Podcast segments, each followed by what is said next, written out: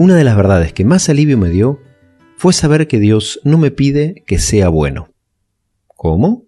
¿Acaso no es eso lo que nos quiere enseñar cuando nos dice sean perfectos como es perfecto el Padre que está en el cielo? Sí, pero Jesús sabe que hasta el más justo cae siete veces al día, y que solo Él y su mamá son los únicos que no tuvieron pecado.